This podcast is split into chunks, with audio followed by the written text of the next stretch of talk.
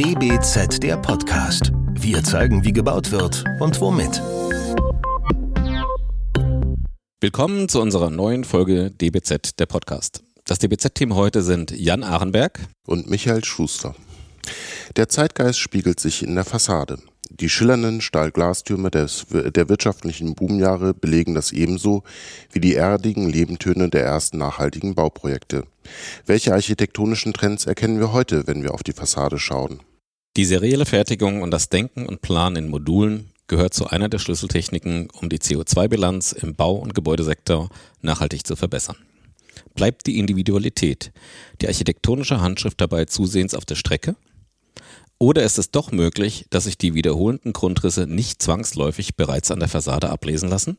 Wir sprechen heute mit Andreas Derkum, Partner und Mitglied der Geschäftsleitung und Jorge Penares, Leiter der, Wett äh, der Wettbewerbsabteilung bei Tectonic, Architekten und Generalplaner in Frankfurt am Main und Heftpartner unserer September-Ausgabe Fassade, über das Spannungsfeld zwischen serieller Fertigung und individueller Geste und darüber, wie unsere Städte morgen aussehen werden.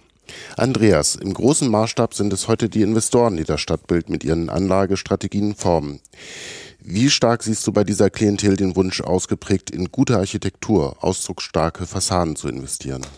Ja, gut, es geht natürlich immer um, gerade in Frankfurt denke ich, ähm, es geht immer ums Verkaufen, es geht immer um den Quadratmeter, um die Effizienz eines Gebäudes. Ähm, nichtsdestotrotz auch ähm, ist der Bauherr schon durch diese Parameter äh, gewillt, auch gute Architektur zu haben, zu generieren und dann natürlich in ähm, ja, Zusammenarbeit mit seinem Architekten das als Ziel äh, zu nehmen. Von daher ähm, verfolgen wir als Tektonik-Architekten äh, auch dieses Ziel und wollen anhand der Fassade natürlich äh, ja, ein gutes äh, Beispiel auch für gute Architektur ähm, generieren und äh, umsetzen in den Projekten. Hoch, Frage an dich. Ähm, aus ökologischer Sicht, aber auch aus wirtschaftlicher Sicht ist das Thema serielle Fertigung heute sehr aktuell. Wie spiegelt sich das deiner Meinung nach in der Fassade wieder?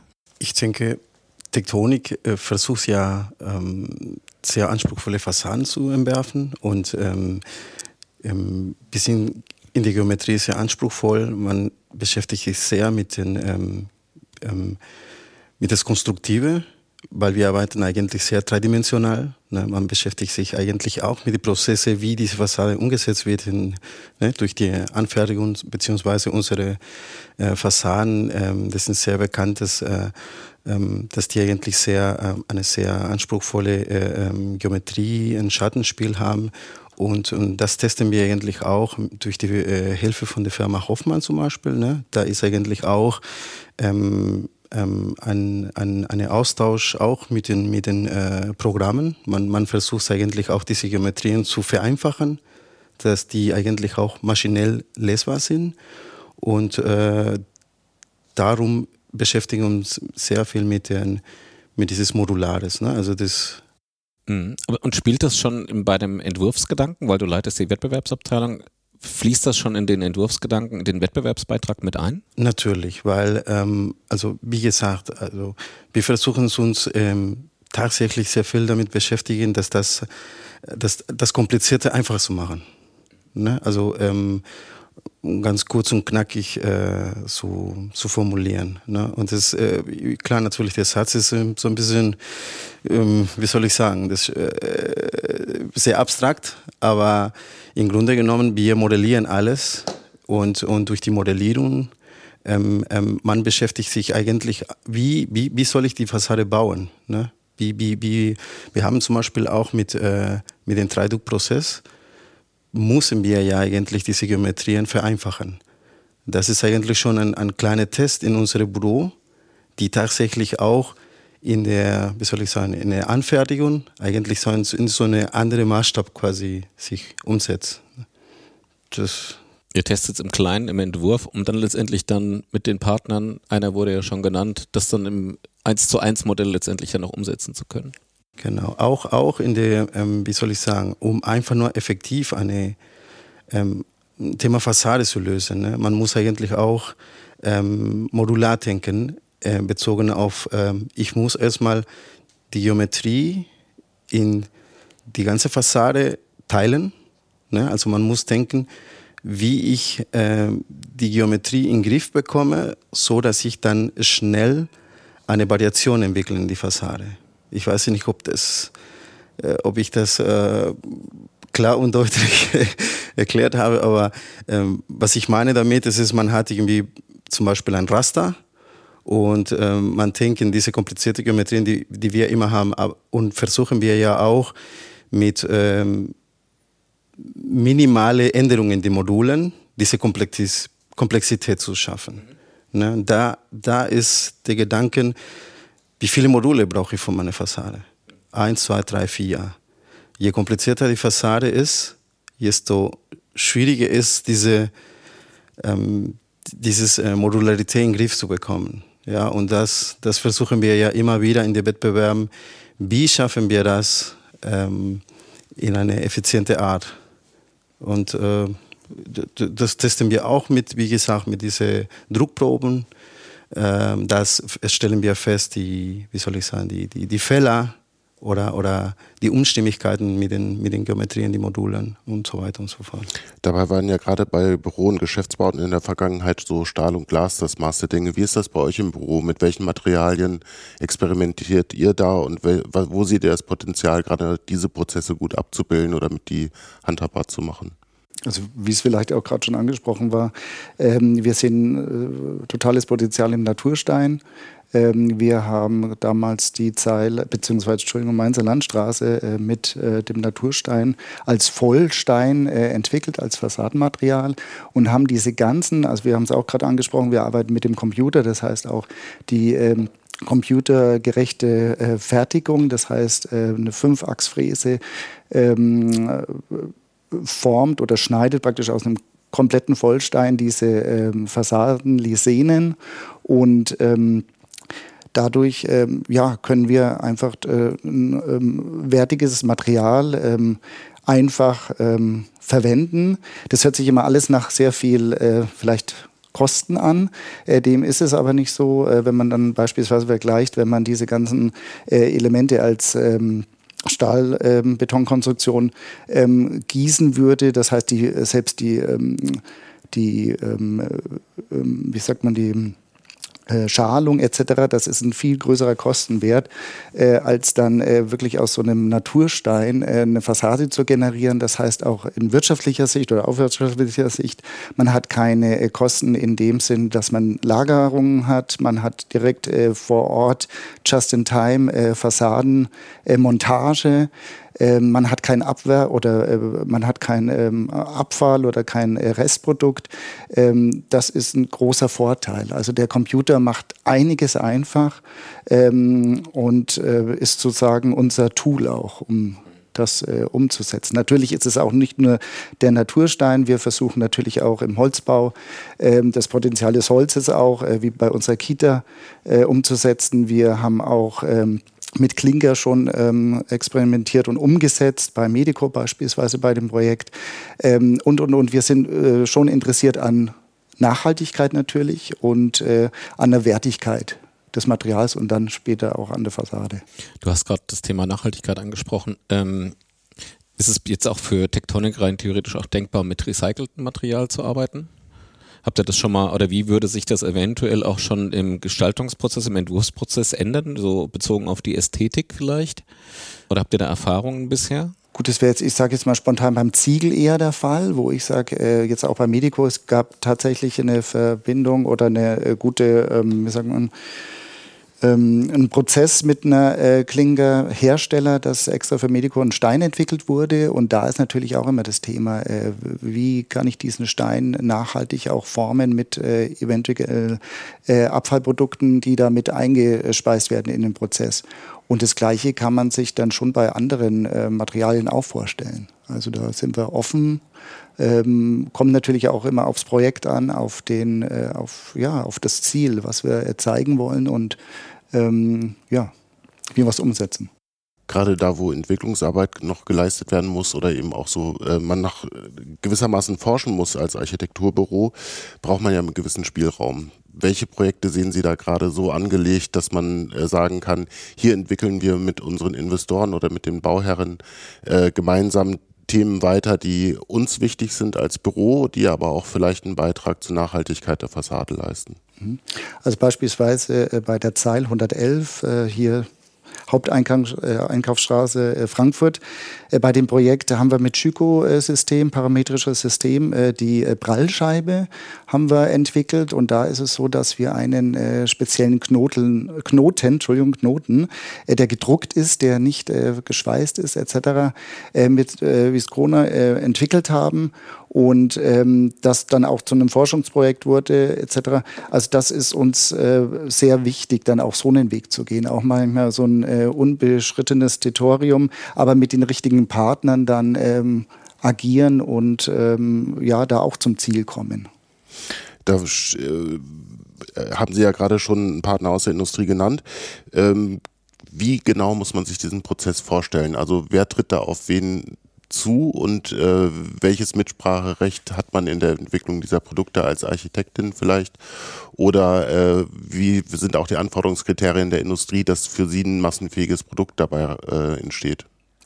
Also tatsächlich ist es auch so ein ähm, Geben und Nehmen. Also beispielsweise beim Naturstein Hofmann war es damals der Fall, dass die ähm, äh, noch nicht mit den Maschinen, die sie hatten, äh, so richtig, äh, ja, äh, wie soll ich sagen, äh, nicht, ich will nicht sagen umgehen konnten, aber man hat dann überlegt, wie kann man aus diesem Stein äh, mehr äh, raus, ähm, ja, schneiden, in anderen Achsen denken und da kam viel dann auch wieder Impuls von uns. Natürlich braucht man bei sowas auch eine Firma, die offen ist für vieles und dann auch mitzieht.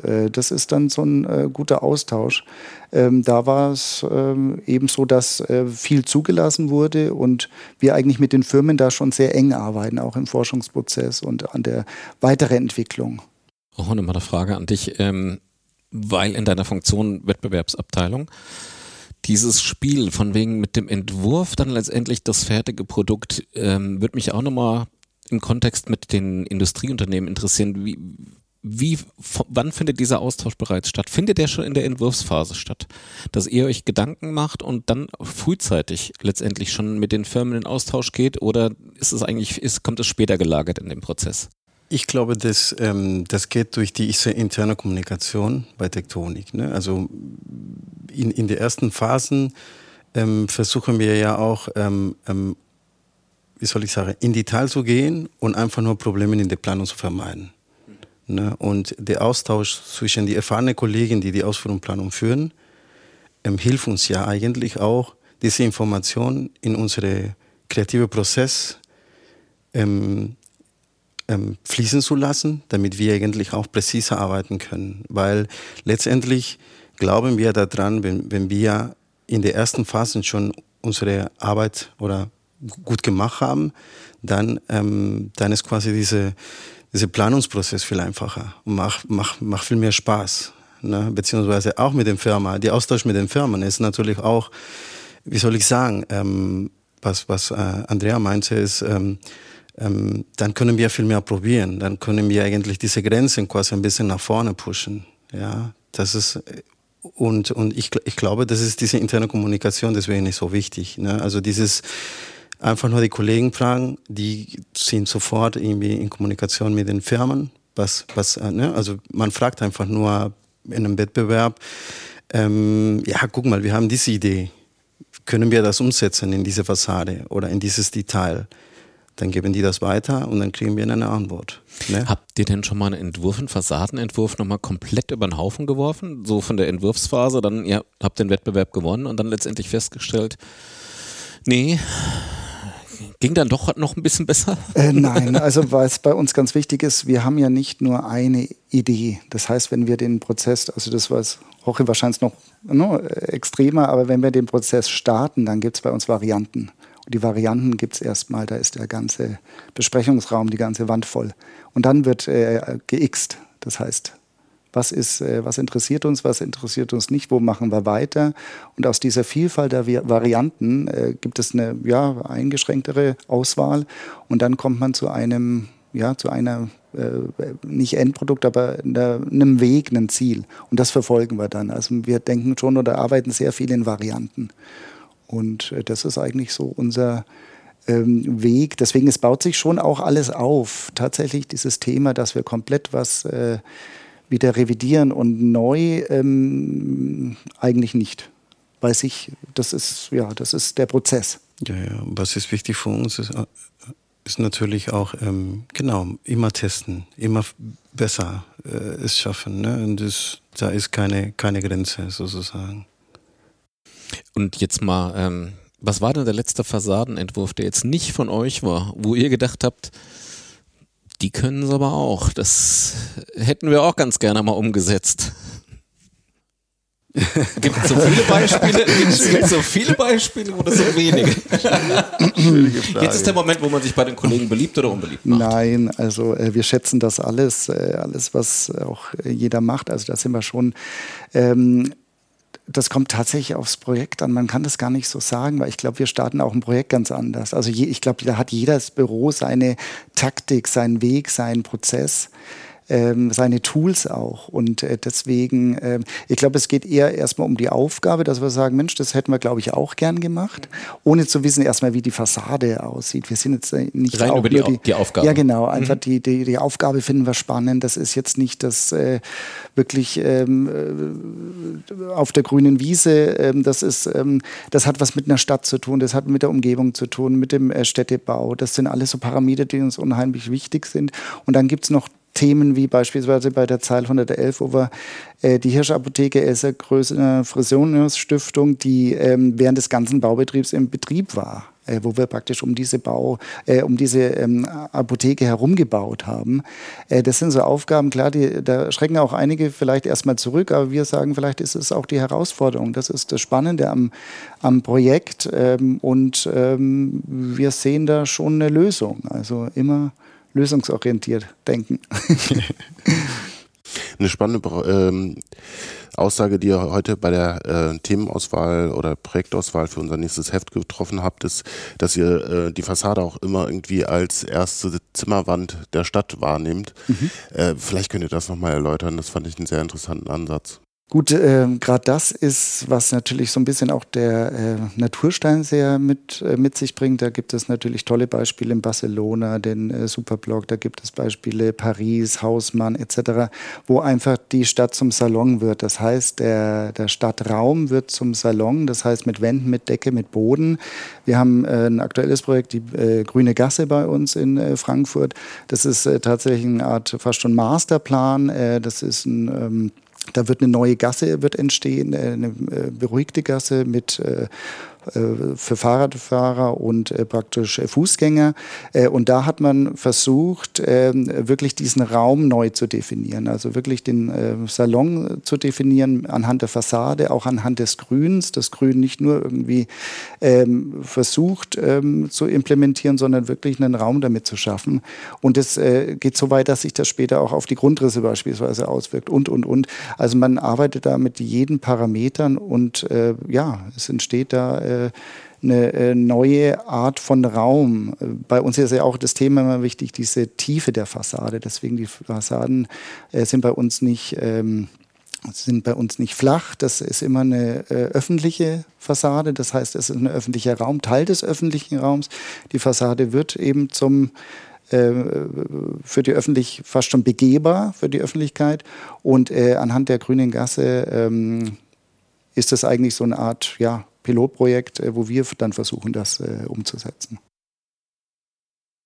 Roche, du warst vorher nicht dabei gewesen, aber ich habe so gedacht, äh, was war zuerst da, Tektonik oder die Form des Dreiecks?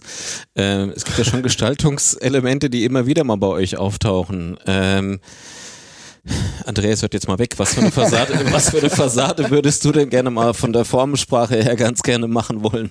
Also die Fassade ist ein Teil des Gebäudes und, und ähm, ist natürlich die Erscheinung ne, des, des Gebäudes. Und ähm, ich denke mal, ein, ein, ein, ein schönes Gebäude, ein anspruchsvolles Gebäude ist ein nachhaltiges Gebäude.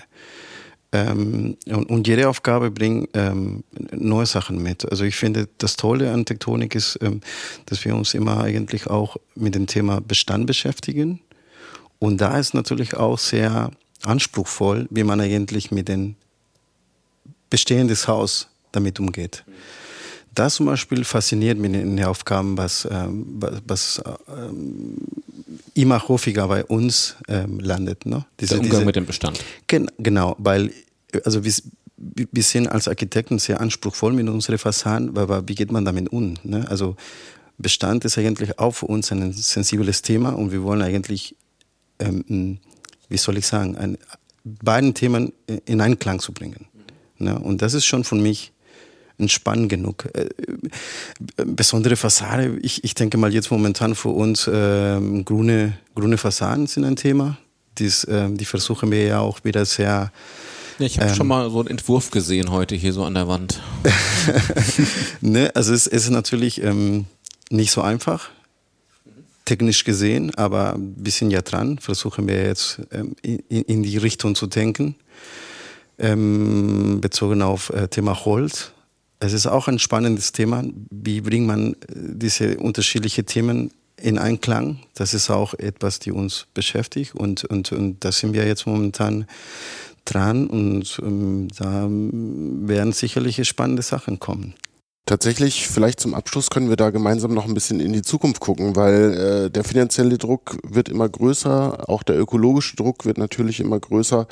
Äh, spannend finde ich euren Ansatz sozusagen über die Fassade den Stadtraum auch neu zu gliedern und äh, erfahrbarer zu machen, lebenswerter zu machen. Aber ist das noch ein zukunftsfähiges Modell oder werden unsere Städte nicht in, in äh, mittelfristig immer äh, monotoner und immer vorhersehbar? Äh, vorhersehbarer. Welchen Spielraum seht ihr da für euch, da sozusagen über das Geld ausgeben an der Fassade noch ähm, Zukunft und ästhetische Zukunft der Stadt mitzugestalten? Ich denke, der Anspruch äh, jetzt ähm, Thema Fassade ist, die Fassade muss viel mehr können, als nur eine Scheinung zu sein. Ne? Also die Fassade ist jetzt heutzutage muss ähm, Energie produzieren muss äh, die Stadt abkühlen, muss so vieles jetzt. Ne? Und das ist eigentlich jetzt äh, die Aufgabe der Architekt, ähm, diese, diese Zeitgeist quasi eigentlich da zu, zu verfolgen, da neue Ideen zu entwickeln. Ähm, wie ich schon sagte, da sind wir jetzt dran, versuchen wir jetzt auch uns mit diesen Themen zu beschäftigen, dass die Fassade nicht nur eine Scheinung ist, das ist uns bewusst, dass die Fassade viel mehr kann und und, und, und können muss. Ich weiß nicht, ob ich das formulier, gut formuliere. Ähm, ähm, das, das sind so die, die, die Themen, die jetzt gerade ähm, ähm gerade äh, bei uns ähm, hohe Priorität haben und, und, und äh, ähm, da versuchen wir ja auch mit Hilfe von Firmen auch da Lösungen zu finden. Ne? Das, ist, das, das, sind, das, ist ein sehr komplexes Thema, aber genau, das, das, das, äh, das ist jetzt momentan wie wir das, das sehen, dass die Fassade viel Geht, geht es für euch so weit, dass man davon sprechen kann, dass man die bestehende Stadt dort, wo sie nicht funktioniert, überformt und Bestand erhält, Substanz erhält und durch neue Fassaden neue Qualitäten schafft? Ja, ganz wichtig, denke ich. Ich denke, auch die Zeit des äh, wirklichen Neubauens äh, wird äh, erstmal vorbei sein. Wir müssen mit dem Bestand umgehen. Das heißt ja auch eine Art Nachhaltigkeit äh, leben.